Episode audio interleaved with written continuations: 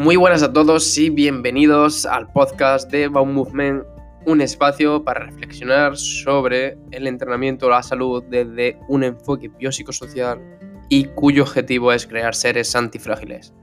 Así que sin más dilación, vamos con el episodio.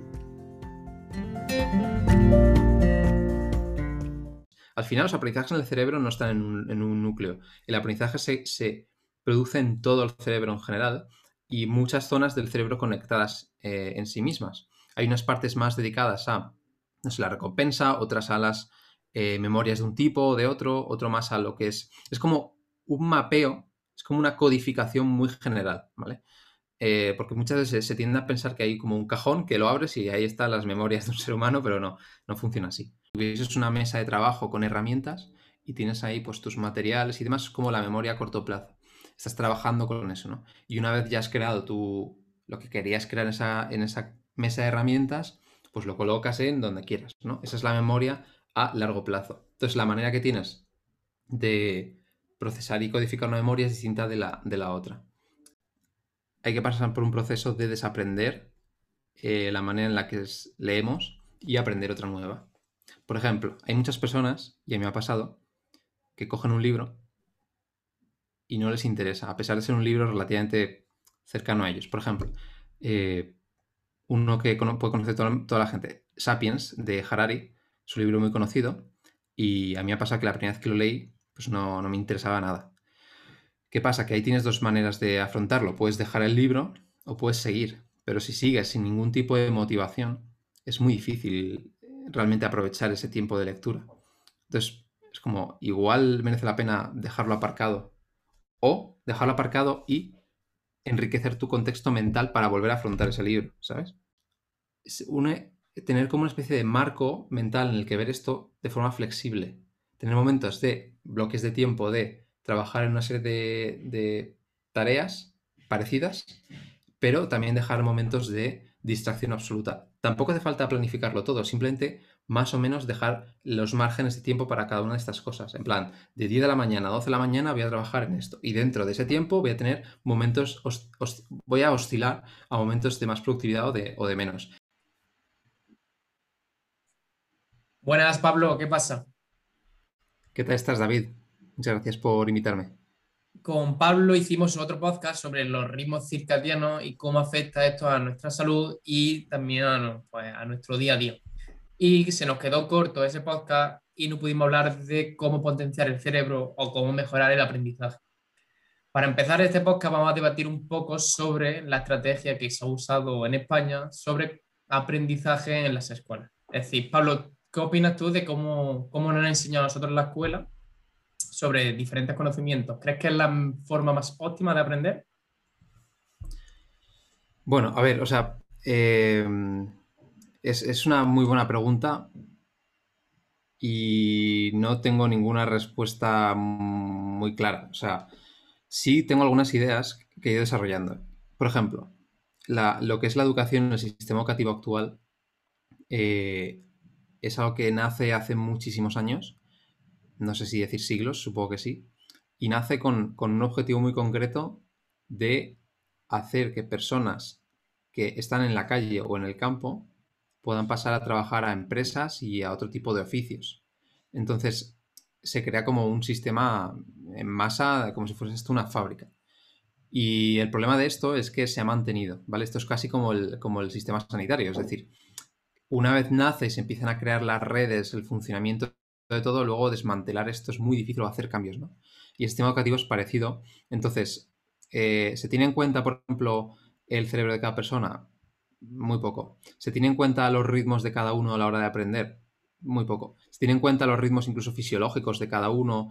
Eh, ¿Se meten más horas de actividad física? Tampoco. O sea, hay un montón de cosas de lo que llamamos, por ejemplo, haciendo el símil de la medicina personalizada, podríamos decir esta educación personalizada o conceptos que personalicen un poco más la educación que, no están. O sea, la educación ahora mismo es, es que es literal, o sea, es un temario que ponen desde arriba y tú o lo pasas o no lo pasas, básicamente.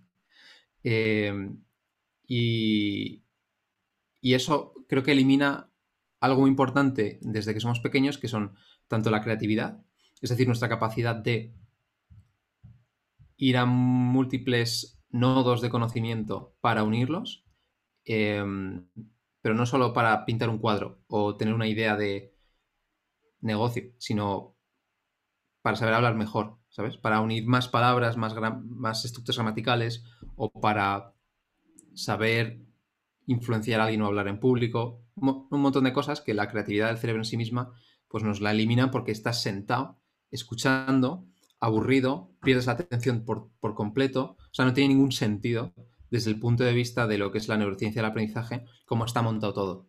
Y luego la curiosidad, es decir, nuestra, eh, este impulso innato que tenemos los seres humanos de entender las cosas del entorno para ir enriqueciendo un poco nuestros... Eh, a nuestro cerebro por un lado, pero también nuestra forma de pensar para poder desarrollarnos mejor al día siguiente, ¿no? O, al, resto de cosas que vamos a hacer. Eh, entonces nos meten como en una especie de... Em, no sé cómo decirlo. De te doy todo hecho. Mm. De tú tienes que estudiar esto de esta manera para aprobar esta otra cosa. Es decir, tú no eres capaz de generalizar, ni abstraer, ni profundizar en los conocimientos porque te han enseñado a que el examen se pasa mm, de forma metodológica. ¿sabes? Mm. Eh, uno de los grandes problemas, y esto es otra cosa que también podemos sacar, es que el temario es muy amplio, súper, súper amplio y muy poco profundo en muchas ocasiones. Y lo que realmente te da cimientos para seguir aprendiendo es la profundidad en muchas ocasiones. Es decir, el aprendizaje necesita, y esto hablaremos ahora, de que tú solidifiques bien esos cimientos, esos ladrillos, antes de poder montar otras cosas. Por eso la gente eh, me, incluyo y creo que nos pasa a todos, cuando vas pasando a etapas formativas más complejas, lo ves como imposible. Es decir, tú entras en la carrera universitaria a estudiar, por ejemplo, matemáticas, ¿no? Y, es, y, te abrumas, como, ¿cómo voy a estudiar esto? Es imposible. En realidad no es, no es que sea difícil, hay cosas que lo son, sino que no hemos construido los cimientos necesarios para poder llegar a esos conocimientos. Y, y lo que haces durante todo este sistema educativo es pasar exámenes. O sea, quizás desarrolles la habilidad de pasar exámenes, pero lo que es aprender como tal ya depende de ti. Depende de ti además en un entorno eh, muy poco proclive a que tú seas curioso, creativo y sepas estudiar bien. Entonces, bueno, eh, depende mucho de la gente saber aprender. Eh, si no tienes esa curiosidad, ese impulso, esa motivación, es muy difícil que luego mm, continúes aprendiendo el resto de tu vida porque es que el sistema educativo está hecho para que, pues eso, como una fábrica. Sí, eh, al final hemos evolucionado hacia una sociedad que lo que han hecho es tragar todo lo que sea el temario y que llegue el día del examen y escupirlo. Yo era el primero que directamente era memoria, muerte, no entendía nada, lo escupía en el examen y sacaba lo típico 7, 8 y ya está. Y después al mes no me acordaba de nada. Mm, hace poco también vi una foto que me hizo bastante gracia, que era comparando lo que es una, aula de hace 100 años versus ahora. Y se veía como directamente en toda la tecnología, en el deporte, etcétera, habíamos evolucionado y de repente la aula se ve 100 años atrás y 100 años ahora igual. Es decir, el profesor explicando en la pizarra o en el PowerPoint en este caso y la gente sentada escuchando. Sí, bueno, igual si tienes suerte has ido a algún instituto en el que hay ordenadores o iPads o cosas así modernas que, bueno, tampoco sirven de mucho, ¿no? Porque es como, eh, no sé, por hacer un símil, es como si no tienes ni idea de, de, de, cortar un árbol y de repente te dan, pues no sé, un martillo muy grande, ¿sabes? Como, vale, igual me sirve para algo, ¿sabes? Pero tengo que cortar un árbol. es como no, no, no se entiende.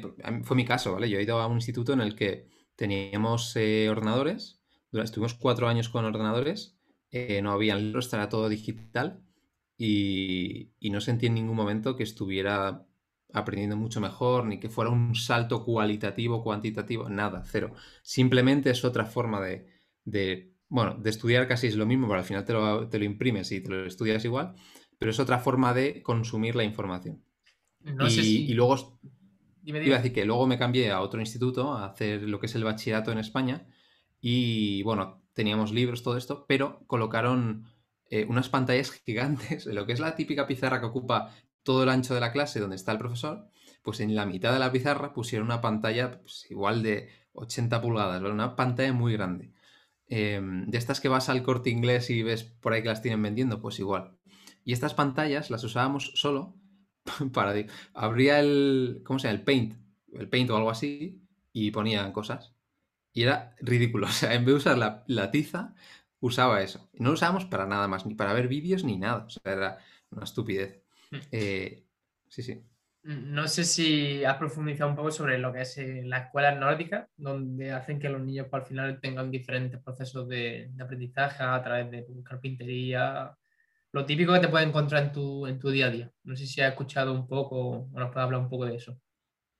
Bueno, más que nórdicos, o sea, sí que algunas cosas voy investigando y leyendo y algo que me gusta mucho hacer es visitar institutos y colegios eh, alguna vez. Alguna vez he ido con amigos a, institutos, eh, por ejemplo, que utilizan el método Montessori, o bueno, otros métodos ahora no me vienen muy a la mente, pero que utilizan como eh, métodos alternativos educativos, tanto no solo en institutos tipo de primaria, ¿sabes? Como de niños de, no sé, de 6 a 12 o 14, sino de menos, ¿no? Cuando lo que, es, la guardería, pues hay como centros para niños pequeños, rollo que esos niños pueden hacer las actividades que quieren. Eh, y en general, cosas que, he ido aprendiendo de otros, de otros sistemas educativos es, por ejemplo, eh, yo tuve una compañera que, esto es bastante curioso, ¿vale? Tuve una compañera que se, cuando teníamos 12 años y entramos en la ESO, se fue a un país nórdico, creo que era. Y cuando volvió, tenía el nivel de matemáticas que teníamos nosotros hace tres años. No sabía hacer muchas cosas, ¿vale? No, no tenía ni idea. Y había venido de un colegio muy bueno en un país nórdico y demás. Entonces nos quedamos sorprendidos pensando, ¿cómo puede ser que no tenga ni idea de esto? Tampoco llegué a hablar nunca con ella, no sé qué otras cosas utilizaban, pero me imagino por otras cosas que he leído que allí son, normalmente el sistema educativo te, empuja a, no hay un profesor explicando todo el rato, sino que hay como mm, eh, partes de la clase o clases concretas donde se dan materias concretas. Entonces tú vas, se encargan de que durante todo el curso más o menos aprendas todo, pero tú eliges cuando quieres ir a una cosa o a otra. Em, y además el aprendizaje no lo hace un profesor, el profesor es como una especie de mentor, un guía, pero tú tienes una serie de materiales y de cosas y tú solo o con tus compañeros tienes que ir como desengranando eso y viendo de, qué se trata, ¿no? Eh, muchas veces no hay ni exámenes. O si los hay, por ejemplo, en, Inglaterra, los exámenes son los mismos para todo, todo el mundo, para todo el país y no los corrigen ni siquiera los, profesores de, los institutos. Se corrigen como en una especie de centro aparte que corrige todo de profesores eh, independientes a todos los institutos. Es como, hay otras maneras de evaluar, hay otras maneras de educar, que simplemente estar sentado, escuchando a un profesor, tener tres o cuatro exámenes y luego un examen final. Y sí que es verdad que luego ves que el resultado es gente que quizás no tiene conocimientos muy específicos en cosas concretas, por ejemplo, no te sabe hacer una matriz en matemáticas, o no te sabe hacer una derivada o algo así, pero sí entienden... Mm, o sea, es que eso lo aprendes en una tarde, cualquiera de esas cosas, pero sí tienen esos cimientos, ¿sabes? Entonces, estas personas, cuando vemos, por ejemplo, que en Francia, en Inglaterra o en Alemania, etcétera, las universidades no son cuatro o cinco años, sino que son un año base para todo, digamos, una familia de carreras y luego tres años de especialización, en realidad lo que te quiere decir eso es que esas personas están preparadas para eh, adquirir conocimientos generalistas y luego ya profundizar rápidamente. No como en España, que cuando entras en la universidad, el profesor te dice, bueno, vamos a hacer un repaso de lo que vimos en bachillerato porque nadie se va a acordar. Y es un despropósito, porque cuando entraste en bachillerato te dijeron lo mismo de la ESO, y cuando entraste en la ESO te dijeron lo mismo de primaria. Es un despropósito en el que tú vas intentando como que no se te olviden las cosas, ¿sabes? Entonces, bueno, eh, en general es eso, o sea, el, profesor es un apoyo normalmente y todo está muy orientado a, las bases como tal. Vale, eh, ya que hemos debatido un poco sobre el, sobre el aprendizaje actual, ¿qué te parece si hablamos de cómo aprende el cerebro? Es decir, cómo al final se consolida ese aprendizaje. Vale, esta, pregunta es... Eh, a ver cómo la puedo responder. Digamos que el, cerebro, si nos lo imaginamos como un proceso de varias etapas, lo primero que necesita es recibir la información. Después lo que necesitas es procesarla y luego la consolidas. Eh, y en este proceso hay como muchos factores eh, muy importantes. Por ejemplo, el, el, sueño y el descanso es muy importante porque el cerebro consolida memorias, pero es que además es, eh, aumenta eh, la conexión de ciertas memorias, es decir, que aumenta la creatividad. cuando dormimos hay una, hay una, fase del sueño, esto lo hablamos en el, otro podcast, en, en, la que el cerebro se, se, hace más pequeño para dejar espacio a nuevas conexiones, incluso que se vaya filtrando, se vaya limpiando el cerebro. Eh, y esto lo que permite es eso, ser más creativos y conectar como partes del cerebro bastante más lejanas. Pero luego también hay otra parte, otras fases del sueño en la que el, conocimiento, o sea, hay zonas del cerebro que se conectan con otras para consolidar aprendizajes. Al final, los aprendizajes en el cerebro no están en un, núcleo. El aprendizaje se, se, produce en todo el cerebro en general y muchas zonas del cerebro conectadas eh, en sí mismas. Hay unas partes más dedicadas a no sé, la recompensa, otras a las eh, memorias de un tipo o de otro, otro más a lo que es. Es como un mapeo, es como una codificación muy general, ¿vale? Eh, porque muchas veces se tiende a pensar que hay como un cajón que lo abres y ahí están las memorias de un ser humano, pero no, no funciona así. Em, entonces todo esto tiene un proceso de varias etapas. La cuestión es cómo podemos mejorar en cada una de ellas. Por ejemplo, cómo podemos hacer que consumamos mejor la información. Eh, aquí hay un, mito que no, que no se sostiene por ningún lado, que es lo de eh, los tipos de aprendizaje, ¿no? Tú eres más visual, kinestésico, auditivo y demás. Y esto es, bueno, sinceramente, lo utilizan muchas personas que pues igual venden cursos o venden lo que sea porque es que es como una manera de llamar la atención, ¿sabes? Eh, pero no, no funciona, o sea, en un montón de estudios se ha visto que no, que no, no tiene ningún sentido lo de las, los tipos de aprendizaje. Aprendemos en general, quizás en un momento u otro, con un tipo de contenido u otro, te apetece un podcast o un libro, no sé, pero son maneras de codificar la información diferente. Leer un libro te permite tener tiempo para pensar, por ejemplo. Un podcast no. Un podcast es escuchar algo constantemente, ¿no? Además, la forma que codificamos lo que leemos es muy distinta de estar escuchando algo. Entonces, eh, bueno, en general son como distintos formatos de consumir la información, pero lo de los tipos de aprendizaje no funciona. Em, luego a la hora de, de, procesarlos, los aprendizajes, según el tipo de aprendizaje, porque no es lo mismo aprender a conducir un coche que aprender biología. Aprender a conducir un coche, la única manera de, consolidar ese aprendizaje es, en el proceso de, hacerlo. Pero quizás si estás aprendiendo biología, quizás ese proceso de consolidar el aprendizaje sea retarte a ti mismo a hacer exámenes o hacer mapas mentales. ¿Vale? Eh, y luego la última parte, que es más de mm, consolidación de la información, aquí interviene mucho eh, la repetición que haces de lo que has aprendido.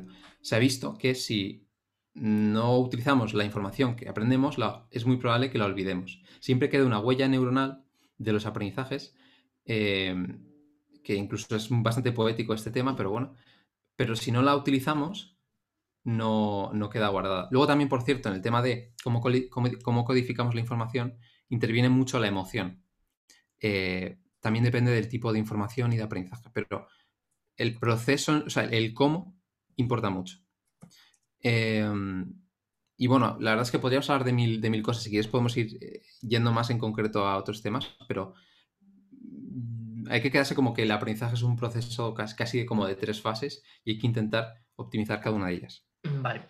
En su libro, que seguramente lo conozca Héctor Ruiz, el de cómo, cómo aprendemos, habla de que nosotros, cuando mayor o cuando más se produce ese aprendizaje, es cuando relacionamos. Al final, nuestro aprendizaje es cuando se relacionan los nuevos conceptos con conceptos similares que ya tenemos en nuestra memoria. Y por eso se ve que los expertos, como tienen tanto contenido, hacen que, el aprendizaje sea mucho más, mucho más rápido, mucho más óptimo. ¿Es esto del todo así? Sí, totalmente. Al final, em, cuando aprendemos, importa mucho el contexto. Por ejemplo, si vas a una clase de física, no es lo mismo el alumno, más allá de que uno sea más inteligente, menos, lo que quieras, ¿no? Si uno, por ejemplo, ve Big Bang Theory y se ha leído un par de libros divulgativos cuando afronta una clase de física o un curso de física, lo hace con un contexto muy distinto que la persona que no tiene ninguna curiosidad por eso ni ha visto nada. ¿Por qué? Porque la persona que no ha visto nada, muchos conceptos son totalmente nuevos y el, cerebro tiene que hacer un proceso de empezar a crear esos cimientos que decíamos antes. Em, eso requiere bastante esfuerzo y seguramente ese esfuerzo juega un papel bastante importante en lo que es la fatiga, por así decirlo, del aprendizaje. ¿vale? Es decir, que sea que puedas reforzar a nivel del sistema de recompensa lo que estás haciendo. Si ya tienes aprendizajes posteriores y un contexto rico, es mucho más fácil que esa. Que, uy, perdona, que me ha una alarma. Es mucho más fácil involucrar otros procesos naturales eh, del cerebro, de la psicología, para reforzarlo. Entonces, eh, es que influyen muchas cosas. Em, es muy difícil responder esto, pero por ejemplo, para que la gente lo pueda entender, si tú ya conoces sobre un tema y te dan más información y puedas relacionarlo con cosas que ya sabes, tú te sientes en realidad más inteligente. Y es que cuando entiendes algo mejor, eso es gratificante en sí mismo. Si además puedes eh, responder las dudas de alguien, puedes ponerle un examen, puedes si sabes tomar apuntes porque más o menos conoces el tema, todo eso es un proceso que es gratificante en sí mismo. Es decir, el aprendizaje debería ser como un videojuego, ¿sabes? Si, tú empiezas a jugar a un videojuego de estrategia por turnos de la Edad Media, de no sé qué, y no tienes ni idea de cómo suelen funcionar esos juegos, eh, no vas a querer jugar. Pero si ya más o menos has jugado a otros, pues te, ¿sabes? Como que el proceso es mucho más, mucho más. Hay una curva de dificultad eh, mucho más plana, por así decirlo. Em, pero sí, al final, los. la forma que tiene además a nivel neurobiológico el cerebro de crear aprendizajes es por lo que se llaman eh, engramas. Es decir, son como, pues eso, como nodos conectados, por así decirlos. Cuando tú activas una memoria, esa, memoria que está más o menos activa te permite activar otras nuevas. Entonces, si no tienes ningún engrama, eh, no puedes conectar la información que ya tienes con la nueva tienes que como que crearla, ¿sabes? Y estás perdido. Vale, perfecto, Pablo. Y hablando ahora de la memoria, para que la gente lo sepa, ¿qué tipos de memoria existen? En general se, suele reducir, se suele reducir a lo que es la memoria a corto plazo y la memoria a largo plazo. Lo que decía antes de cuando tienes la información, por ejemplo, en el hipocampo, eh, casi en la memoria de trabajo, es decir, como si, como si tuvieses una mesa de trabajo con herramientas y tienes ahí pues tus materiales y demás, como la memoria a corto plazo.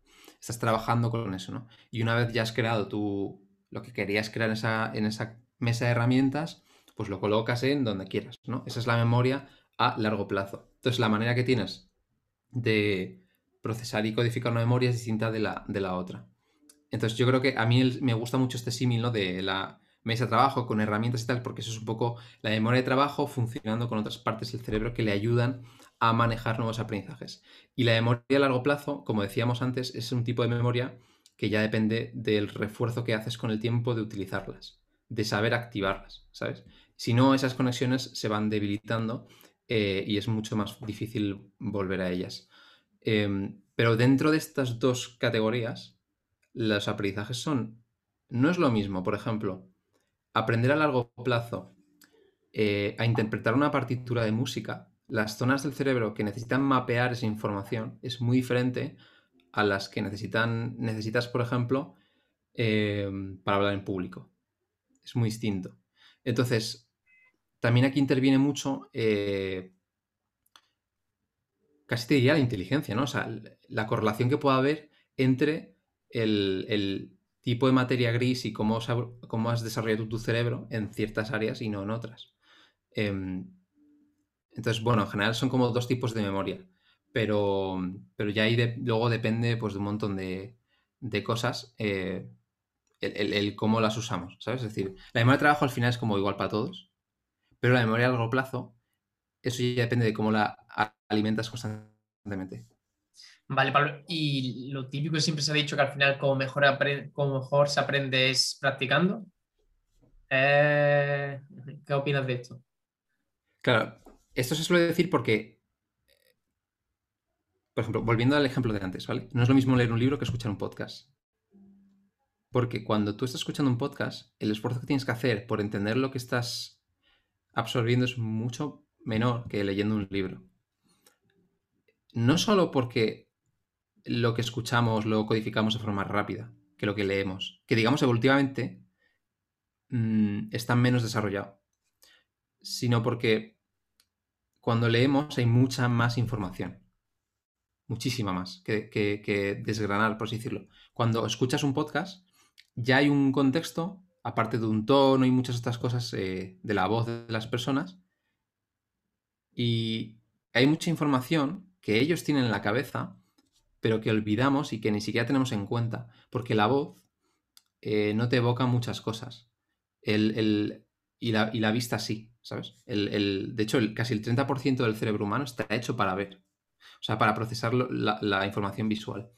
Y por eso la lectura, aparte de que es más lenta, te permite es, puedes ver, por ejemplo, una página entera. Eh, cuando escuchas algo, simplemente escuchas ondas eh, y ya está, ¿no? Entonces ahí depende mucho de lo que se llama la práctica deliberada, es decir, de cómo pones todos tus recursos atencionales en una práctica concreta. Eh, y eso también está muy relacionado con las distracciones. Si tú ya empiezas a leer un libro, es más fácil seguir leyéndolo y leyéndolo y leyendo y que quedándote con el contexto y aprendizajes y memorias que ya has ido leyendo en las páginas anteriores. Cuando, cuando escuchas un podcast es súper fácil irte a otro tema, porque eso está como en segundo plano, ¿sabes? Eh, pero un libro no puede estar en segundo plano, es muy difícil. Y, si está en segundo plano te das cuenta enseguida. El podcast no. Entonces, como son... Eh, es, es, como, ¿cómo puedes tú todo tu cerebro a trabajar, ¿sabes? Como a nivel de imaginación, a nivel de codificar aprendizajes, a nivel de ver un mapa más general, a nivel del contexto que vas guardando. Son como muchas cosas que trabajan en que toda tu atención esté en la misma información. Vale, también se, ha visto muchas veces en las redes que al final pues cada uno dice una cosa o, o pone la típica infografía de cómo se aprende más. Es decir, en el cerebro humano se, que se consolida la información mejor, por ejemplo, escuchando que practicando, que leyendo, etcétera? ¿Cómo, cómo se ha visto que, es más óptimo ese aprendizaje? ¿O va a depender de la persona? Esto, eh, bueno, o sea, en general va a depender del contexto. Porque tú no te puedes sacar un doctorado escuchando podcast. Esto, es como evidente, ¿no? Eh, ni siquiera con alguien que, que te haga un audiolibro. No puedes. Entonces, eh, cada, cada, tipo de, información tiene su uso. Si tú escuchas algo, un audiolibro, es más fácil quedarte con un contexto muy general, un mapa general, eh, ideas muy concretas sueltas que luego te ayuden a cuando vas a leer un libro eh, puedas aprovechar mejor la información. Por ejemplo, la lectura rápida en este sentido no te hace que tú te quedes con el libro. No te permite siquiera que tengas pensamientos o ideas y que vayas, digamos, dejando pozo. No te permite muchas cosas porque lo que estás haciendo es ir muy rápido, a ideas muy concretas incluso. Pero una lectura más pausada te permite consolidar todo eso. Eh, entonces es que casi depende del contexto que tengas y del objetivo que mentalmente quieres, quieres, o sea, qué es lo que quieres aprender y cuál es tu motivación. Eh, que de hecho se ha visto en estudios que las personas que leen con un objetivo concreto, recuerdan mejor las cosas en general y tienen más comprensión que la gente que no. Incluso las personas que leen con el objetivo de enseñar a otros, eh, codifican mejor la información. Porque es muy difícil. De, hecho, incluso Héctor en su libro que decías antes, eh, tampoco hay una manera de explicar, o sea, no entendemos el cerebro como si fuese esto un Fórmula 1, ¿sabes? Que entendemos todo sino que hay maneras, hay como intuiciones de cómo funcionan las cosas. Pero sí sabemos que hay como un chip, cambiamos el chip y nuestros recursos y nuestra manera de codificar la información es diferente. No sé si respondo a tu pregunta. Sí, sí. Y otra de las curiosidades que me viene es cuando nosotros al final tenemos que explicárselo a alguien, es decir, no es lo mismo que ha dicho tú con un objetivo claro, es decir, si yo, por ejemplo, sé que voy a tener que explicarle eso a alguien, es como que tengo que recordar, tengo que como procesar esa información para hacerlo simple y es como que ya se me queda mucho más fácil para, para esa memoria a largo plazo. Claro. Quizás cuando, cuando aprendes con la intención de enseñar a otra persona, no te conformas con ideas muy concretas o sueltas, sino que eres muy consciente de que o tienes un todo cuando lees o, o cuando estás eh, aprendiendo algo, o no vas a saber explicarlo, ¿sabes? Como que tienes ese yo futuro en la mente y te estás imaginando a ti mismo si eres capaz o no. Eh, y eso te sirve como referencia, ¿no? Para saber si necesitas dedicar más atención o menos. Vale, perfecto, Pablo. Ahora, otra, otra de las curiosidades que nos vienen o que todo el mundo al final quiere, quiere aplicar es que casi todo el mundo ahora quiere leer, pero no sabe cómo, cómo quedarse con el mayor contenido, la mayor información de ese libro. ¿Hay alguna estrategia para mejorar ese aprendizaje de, o esa lectura? Sí, bueno, eh, sobre todo hay como... Se, puede hablar mucho de esto. Yo lo veo como varios pasos, pero sobre todo es la... Primero tener claro que necesitas práctica. Tienes que tener claro si te, si te importa leer y qué te motiva de leer. Y una vez tienes claro esto, eh, hay que pasar por un proceso de desaprender eh, la manera en la que leemos y aprender otra nueva. Por ejemplo, hay muchas personas, y a mí me ha pasado, que cogen un libro y no les interesa, a pesar de ser un libro relativamente cercano a ellos. Por ejemplo, eh, uno que puede conocer toda, la gente, Sapiens, de Harari, es un libro muy conocido, y a mí me ha pasado que la primera vez que lo leí, pues no, no me interesaba nada. ¿Qué pasa? Que ahí tienes dos maneras de afrontarlo. Puedes dejar el libro o puedes seguir. Pero si sigues sin ningún tipo de motivación, es muy difícil realmente aprovechar ese tiempo de lectura. Entonces, es como, igual merece la pena dejarlo aparcado o dejarlo aparcado y enriquecer tu contexto mental para volver a afrontar ese libro, ¿sabes? Buscar esas motivaciones, esas curiosidades, esas preguntas, entender mejor al, autor, ver una charla que tenga, eh, escuchar podcasts que le han hecho, eh, artículos que ha escrito, eh, o por ejemplo te puedes ir a las referencias del libro y ver o, notas que pone el autor al final, ¿sabes? Hay como una forma de enriquecer el contexto. Esto es lo que yo llamo sesgos a la hora de leer, como maneras automáticas que tenemos de hacer las cosas que no tienen ningún sentido. Em, y creo que el proceso que, intento, o sea, que, digo, es como de ganar herramientas para estos momentos, porque al final no se te va a olvidar por completo de cómo te han hecho, cómo te han enseñado a leer, pero sí puedes tener herramientas para esos momentos, ¿sabes? Y ser muy consciente de, vale, me está pasando esto, mm, por aquí no, no tiene mucho sentido porque no es productivo, ¿no? Voy a continuar con otras cosas. Eh, a mí me gusta ver la lectura como, como un collage.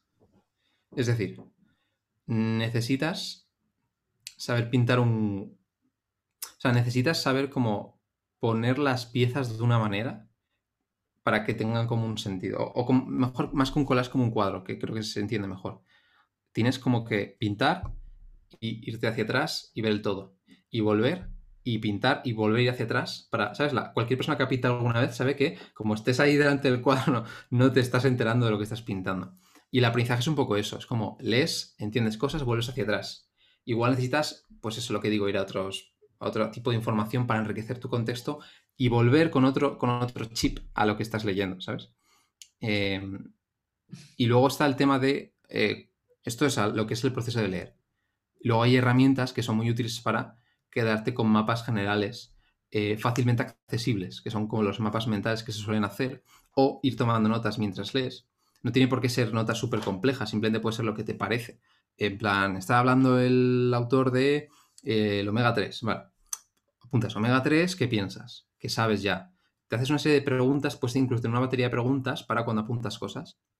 Y todo ese proceso hace que eh, estés soltando. O sea, es como cuando recibes mucho input, tu cerebro es como un vaso, se empieza a llenar. Necesitas que necesitas sacar cosas, ¿no? Pues ah, tomar notas te permite eso o hacer esquemas mentales eh, o esquemas ahí en un, cuaderno o lo que sea, que ahora en Instagram es bastante conocido esto, eh, pues te permite eso. Es como generalizar lo que estás aprendiendo y darle visualmente, dejarlo ahí, o tomar notas si sabes cómo ser más descriptivo. Y también sirve esto para, o sea, hay otra forma que a mí me gusta mucho, me estoy enrollando muchísimo, ¿eh? Cuando leemos, si tomamos notas, es mucho más, o sea, y al igual que cuando sabes que vas a explicar a otra persona, tu forma de leer es distinta. Cuando sabes que tu yo futuro va a acceder a esa información, tu forma de enfrentar la lectura y de apuntar y tomar es muy diferente. Porque sabes qué cosas resaltar, cuáles no, etc. Sí, totalmente, tío. ahora te interrumpo un poco para, porque has dicho tres, tres cosas bastante importantes y voy a ir poco a poco. Respecto a esto último, se nota lo que has dicho, que se nota una barbaridad. Es decir, yo antes, por ejemplo, leía por leer y de repente pasaban cuatro páginas y digo, hostia, ¿qué, he leído? No me acuerdo de nada. Y ya, desde que empecé a tomar notas, ya es como, tienes que estar leyendo atento y decir, vale, ¿cómo lo voy a simplificar para quedarme con él? Y es como que lees de otra manera. Y otra cosa que me ha resultado súper interesante y que creo que le va a ayudar a bastante gente es como que de toda la gente que conozco, eh, es como que tienen la obligación a terminarse un libro. Es decir, se han comprado ese libro, le está aburriendo, le está interesando, no le está interesando, perdón, y a lo mejor lleva 100 páginas, son 300, pero tiene esa obligación de leerse el libro más que por ego por directamente creer que va a aprender más.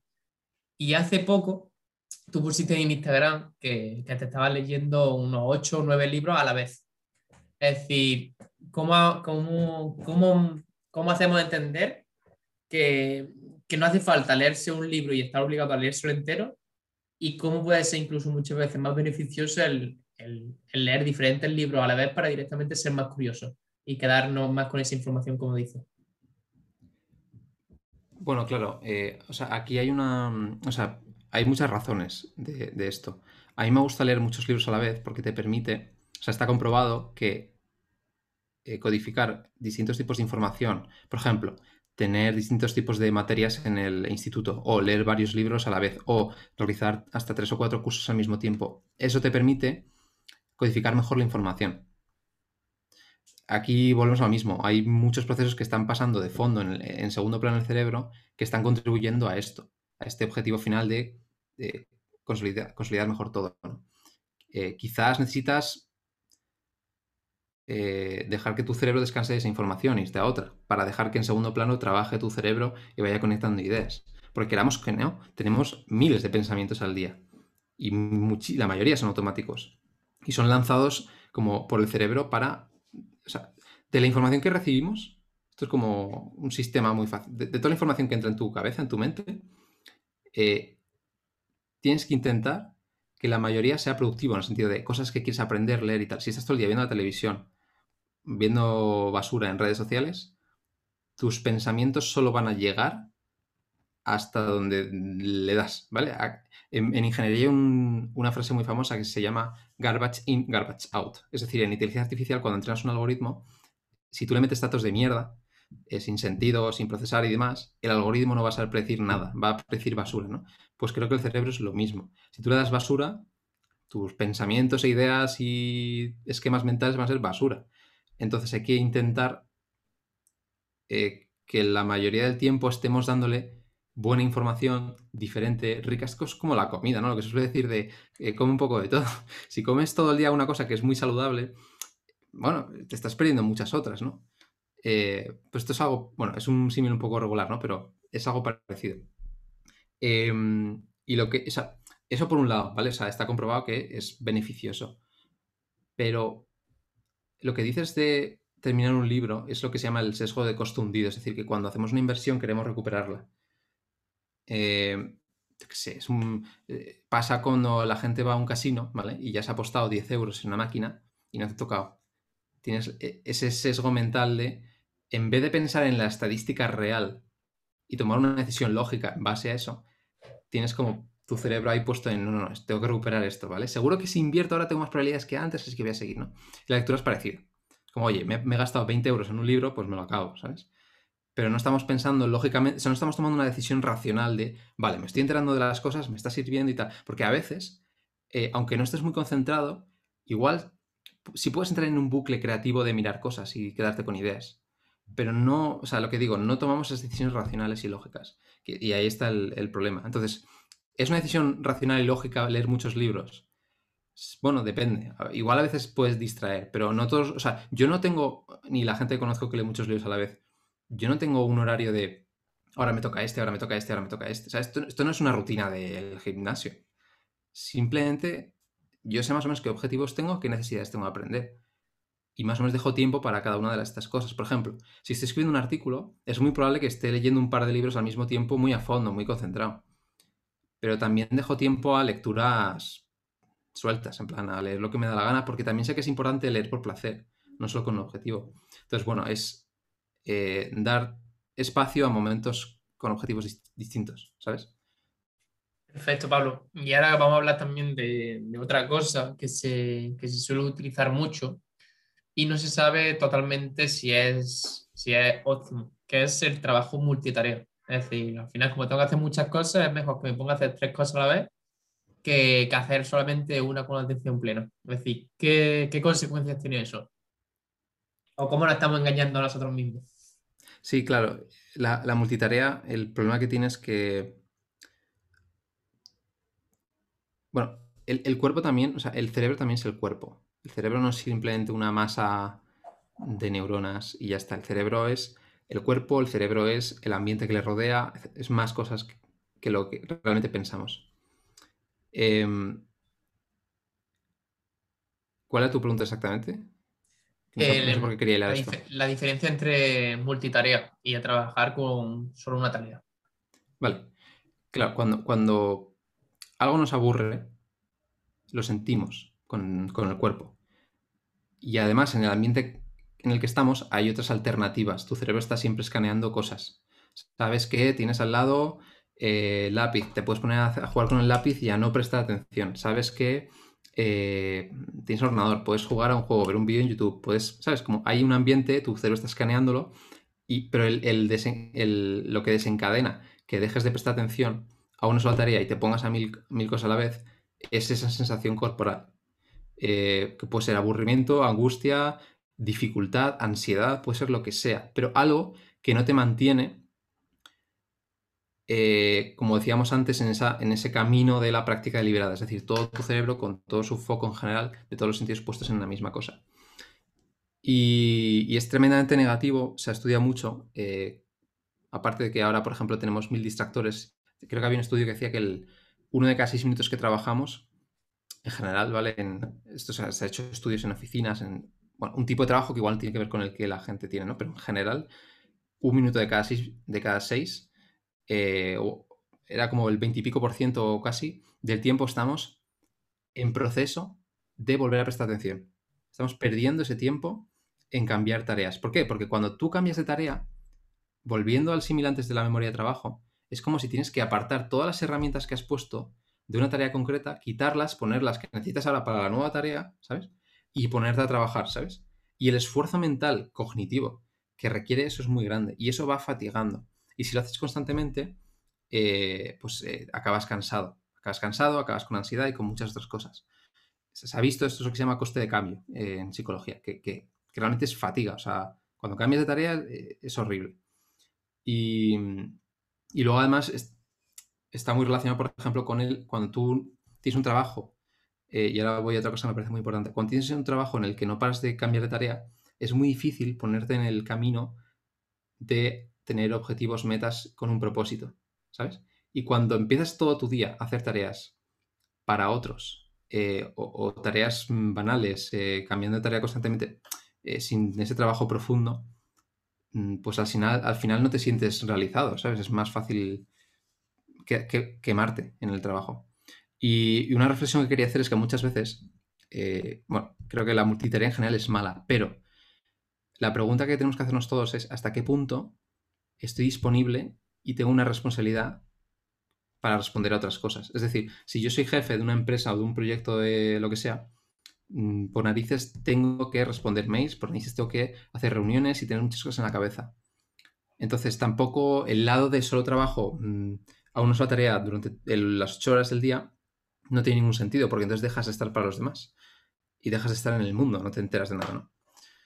Eh, así que bueno, es un poco una reflexión. A mí me gusta, después ya también con la experiencia que tengo investigando esto y tal, es saber agendar bloques de tiempo, de cero distracciones, Mm, de, saber que no cambias de tema, ¿sabes? Que estás en el mismo tema, seas productivo o no tanto, pero sabes que estás eh, escribiendo un artículo o trabajando en un, producto o mm, yo qué sé, ¿vale? Pero sabes que es trabajo concentrado de una sola cosa. Y luego sí que hay momentos que, bueno, se lo dedicas a otras cosas, claro.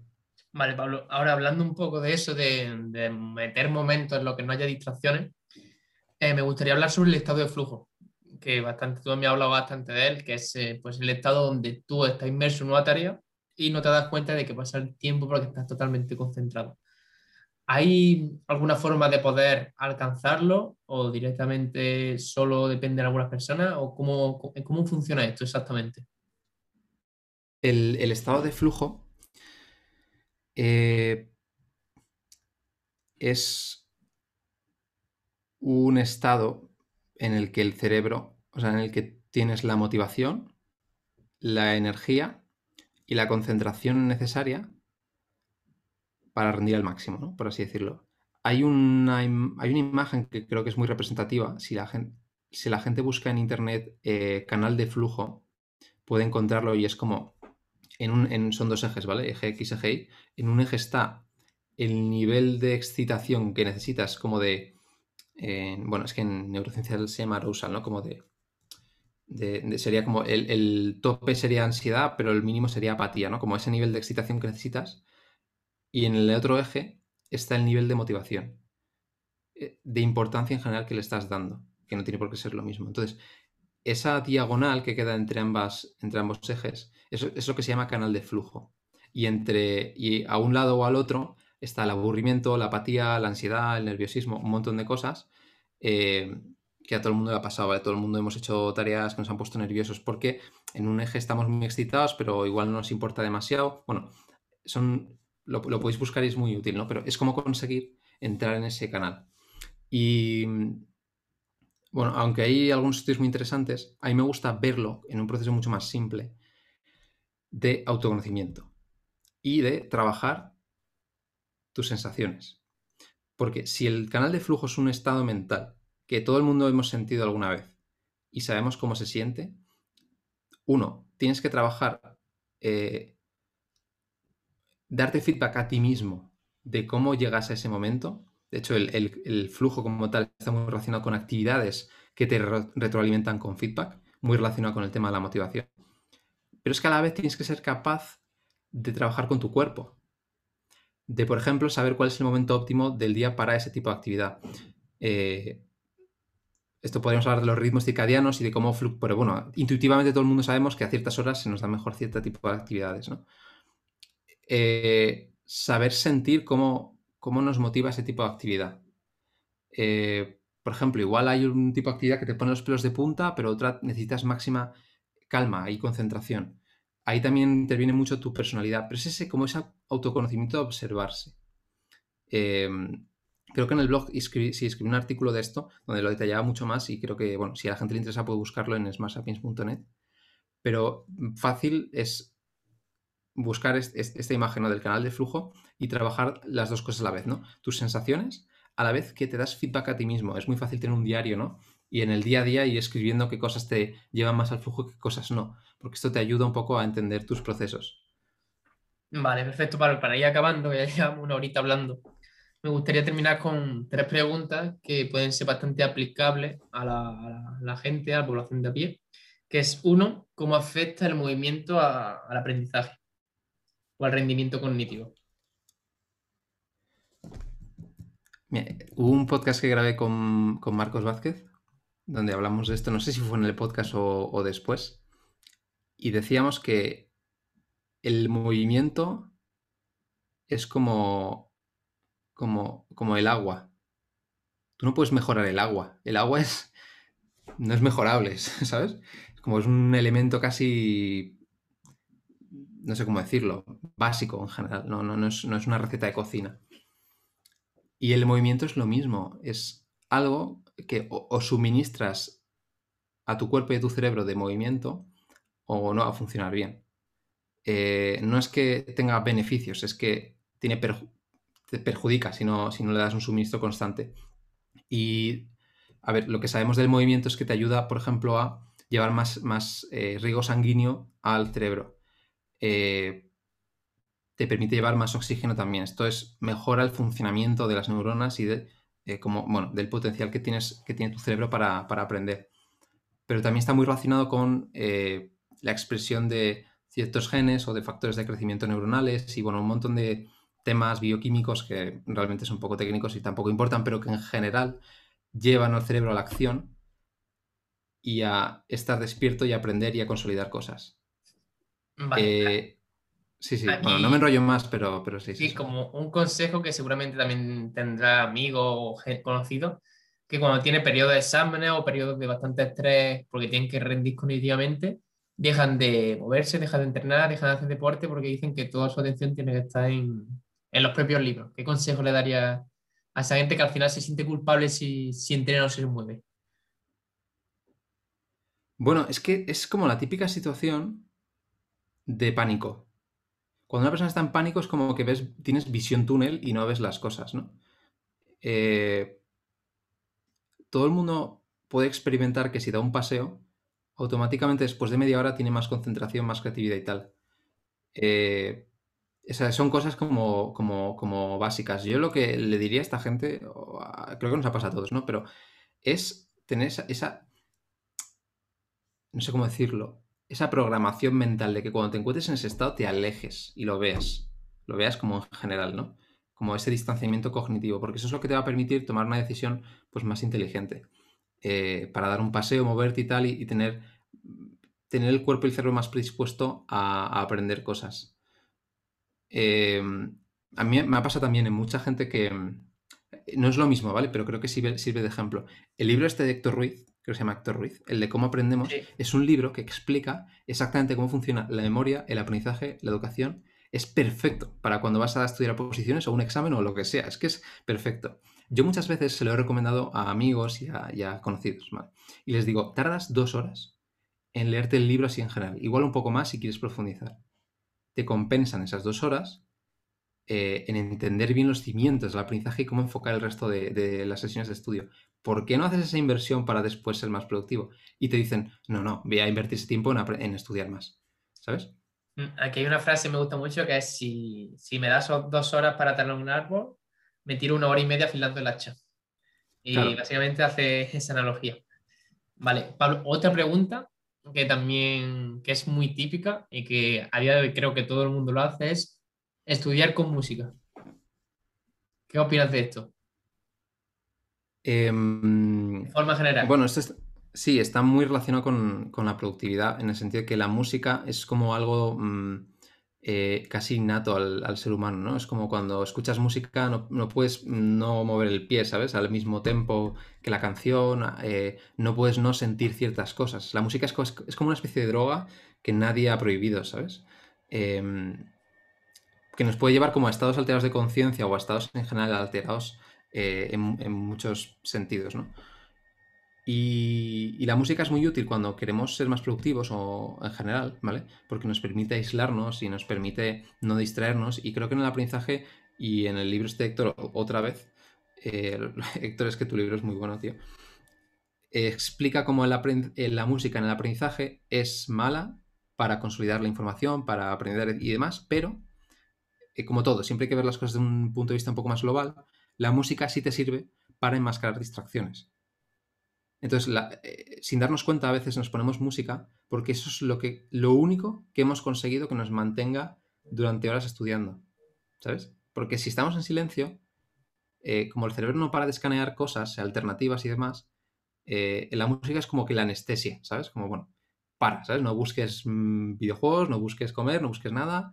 Eh, te quito recursos cognitivos, pero por lo menos no permito que te distraigas, ¿sabes? Es un, como una especie de balanza. Lo mejor es estudiar en silencio, pero la música te ayuda a eso.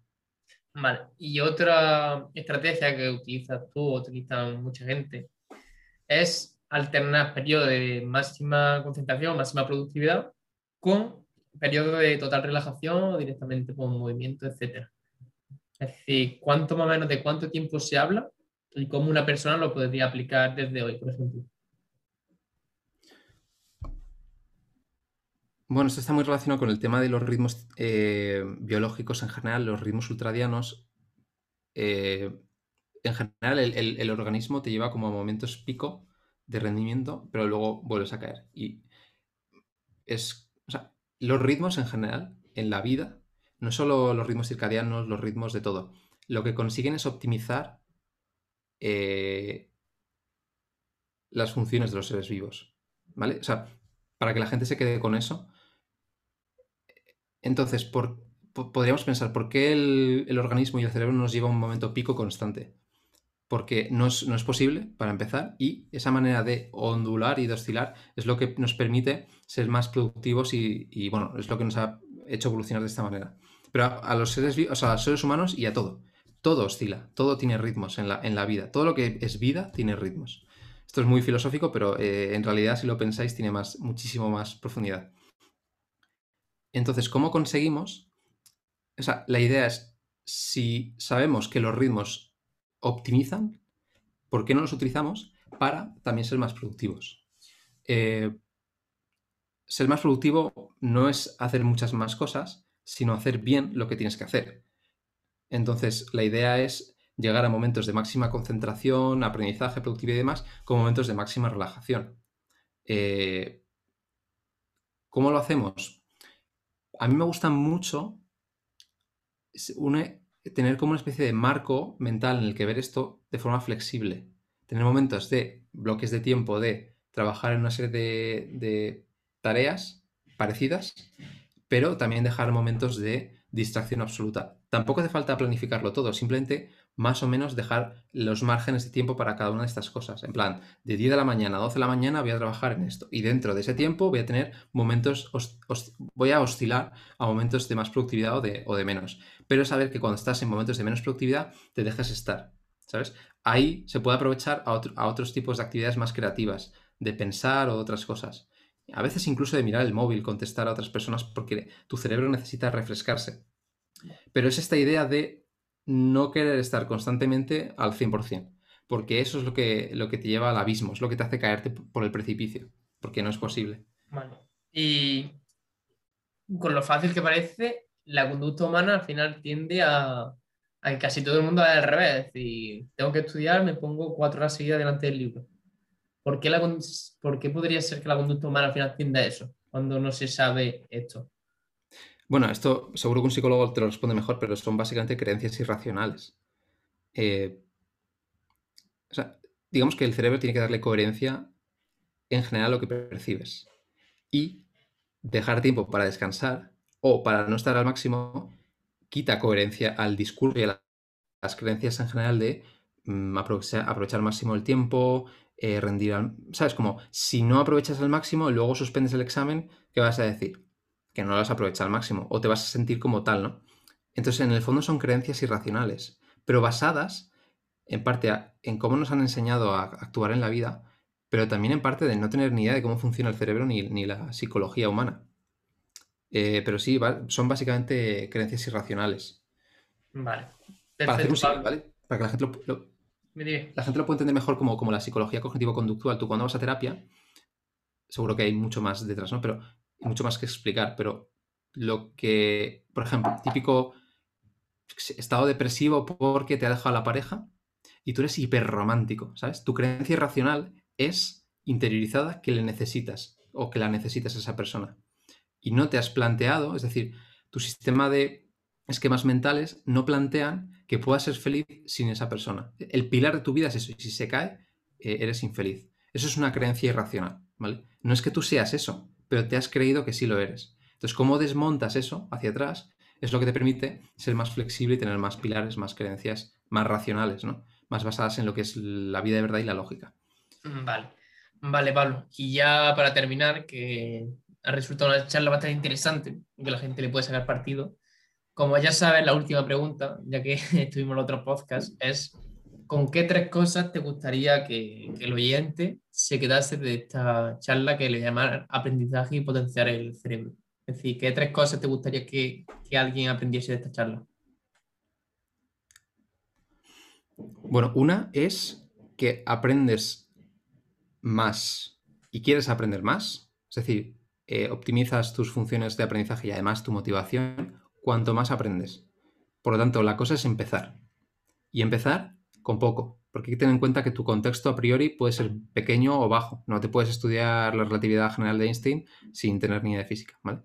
Pero la idea es empezar. Y cada vez que vayas a más, a más, a más, todo va a ser una, bola de nieve que vaya hacia adelante y tu curiosidad aumentará. Eh, lo siguiente te diría que es el tema de la práctica deliberada. Es muy importante saber que tus recursos cognitivos son limitados y necesitas ponerlos a trabajar en, en, cosas muy concretas, que no, tu cerebro no es una máquina como a ti te gustaría pensar que es, sino que tiene límites en ciertos sentidos y tú tienes que saber eh, ponerse a trabajar en, una misma cosa a la vez, tanto leyendo como siendo productivo sin evitando la multitarea, etc. Y luego lo siguiente, eh,